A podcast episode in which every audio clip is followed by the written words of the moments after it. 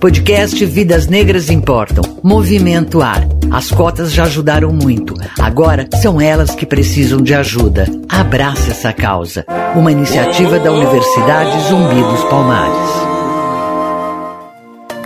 O professor Timothy Mulholland, ex-reitor da Universidade de Brasília, primeira universidade federal do país a implantar em 2004 o sistema de cotas em cursos de graduação, fala neste episódio sobre as dificuldades para aprovação da medida e a importância da continuidade das cotas para o avanço do país. Professor, em 2004, a Universidade Federal de Brasília foi pioneira na implantação da política de cotas. Ou seja, oito anos antes da aprovação da Lei 12.711 de agosto de 2012, que instituiu o sistema no Brasil. O senhor foi um dos idealizadores da proposta. Na época, quais foram os principais desafios e polêmicas que a universidade enfrentou? Todos os desafios e polêmicas, né? Porque a cultura brasileira, construída inclusive ao longo de muitas décadas, era de que todos devem ser tratados igualmente e no caso de ingresso na universidade, bastaria que todos fizessem a mesma prova. Aqueles qualificados seriam matriculados e os demais teriam que estudar mais. E então a ideia de que havia exclusão histórica e estrutural nesse processo, uma ideia é muito nova e, portanto, muito polêmica. E houve muita resistência a essa noção de cota, de qualquer tipo de cota, na verdade, é, tanto internamente como também na sociedade. A mídia nacional foi unânime né, de ser contra qualquer coisa desse tipo. As críticas eram algumas delas refletidas e outras eram simplesmente violência política, né, contra essa ideia, contra a universidade, contra as pessoas envolvidas. Dentro do governo não havia qualquer acolhida a essa ideia, nem no Congresso. Uma pesquisa na UNB mostrou que 2% dos alunos se identificavam como negros. Quando cheguei na UNB, eu pensei que estava na Dinamarca, né? Tinha brasileiro na nossa universidade, no sentido da composição da nossa população. E qual foi a estratégia adotada pela universidade para implantar o sistema até então inovador de cotas e os primeiros resultados da iniciativa? Eu acho que ajudou a, a, romper a resistência maior foram as pesquisas que mostraram claramente a característica excludente das universidades públicas. Já tinha a experiência da UERJ, tinha uma experiência no Mato Grosso do Sul, que estava sendo implementado. Nosso grupo lá começou a juntar as pesquisas que mostravam a natureza da exclusão e os primeiros indícios da eficácia das cotas. Quando foi aprovado, levou mais de ano de debates na universidade. Nós trouxemos pesquisadores e pessoas públicas que pudessem contribuir, e isso mudou o clima interno o suficiente para aprovar. Então, levou mais oito meses para formular como taticamente isso seria feito e assim fizemos. No meio do ano de 2004 foi o primeiro vestibular com 20% de cota para estudantes negros em todos os cursos da universidade e mais uma seleção para estudantes indígenas. Não era propriamente uma cota, era simplesmente uma seleção feita à parte com a colaboração da FUNAI, que também foi exitoso, né? embora numa escala bastante eh, menor.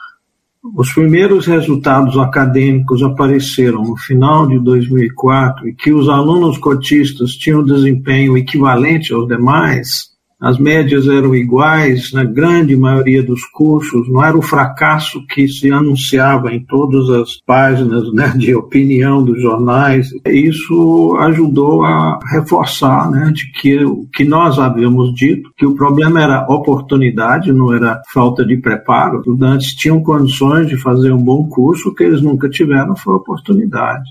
Dada a oportunidade, eles corresponderam é, brilhantemente. Tivemos, inclusive, um semestre em que os cotistas tiveram média acima da média dos outros alunos. Né? Então, uma grande vitória para o sistema e uma grande vitória para os alunos.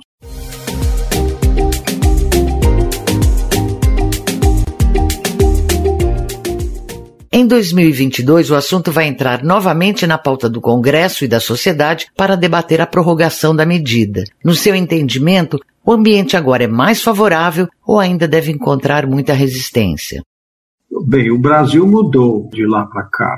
Eu acho que há sensibilidade bastante ampla na sociedade, na mídia, nas instituições, que o, que o racismo tinha que merecer um combate muito mais efetivo do que tinha existido até então, não é? Não que se tenha conquistado né, todos os espaços, mas a situação está bastante diferente. Por outro lado, deve haver, isso vai aparecer no, na discussão pública, né, aqueles que acham que tá bom, basta, já 10 anos já foi suficiente. Isso acho que, novamente, as pesquisas podem é, contribuir para entender isso. Qual foi o ganho, qual foi a, o avanço na sociedade? Se for olhar na UNB hoje, eu não tenho os dados mais recentes, mas a, a composição do, do alunado da universidade mudou radicalmente e é visível. Né? Então, isso é uma prova cabal do êxito do programa, como também o êxito acadêmico dos alunos. Então, essas coisas vão ajudar no debate, mas haverá certamente resistência. Aqueles que têm resistência a qualquer ideia de cota por um princípio acadêmico, ou aqueles que acham que tá bom, já abrimos as cotas, agora vamos voltar ao que era. Isso vai depender muito dos argumentos que se apresentarem. Por isso que eu digo que dados são vitais. Aí é bom que se esteja muito bem é, municiado de dados atuais, dados confiáveis sobre o impacto das cotas em 10 anos e ainda a distância a percorrer para que haja uma equanimidade já estável. Eu acho 10 anos pouco os grupos vão ter que continuar, os ativistas vão ter que continuar ativos, sejam eles de movimento negro, ou sejam de direitos humanos ou de educação, né? Na sua avaliação, professor, como a inclusão da diversidade no meio acadêmico contribui para o desenvolvimento econômico do país?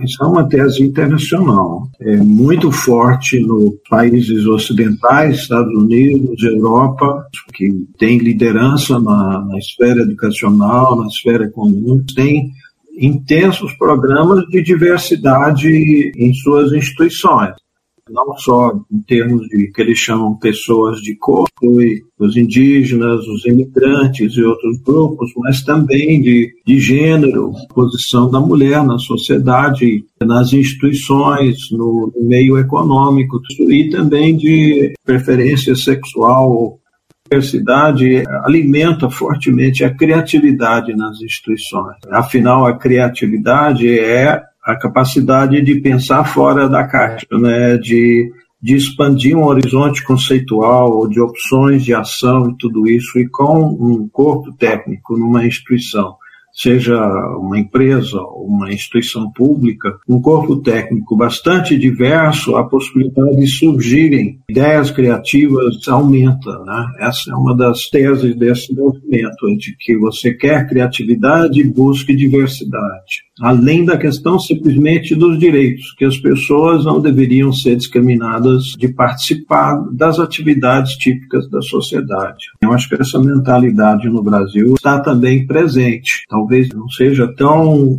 grande quanto gostaríamos, mas eu creio que essa influência existe sim. Gostaria de dizer que é muito feliz a iniciativa de reabrir a questão das cotas e creio que é uma oportunidade de aprofundar a compreensão desse fenômeno na sociedade brasileira. Insisto que as pesquisas são o caminho mais é, seguro para mostrar o que se conseguiu, o que falta e como avançar. Acho fundamental isso, a não ser apenas a questão da opinião subjetiva de um e de outro. Mas possibilidades são boas né, de se aprofundar tudo isso e alcançar novamente para o Brasil um novo patamar de inclusão social, de justiça para todos os cidadãos.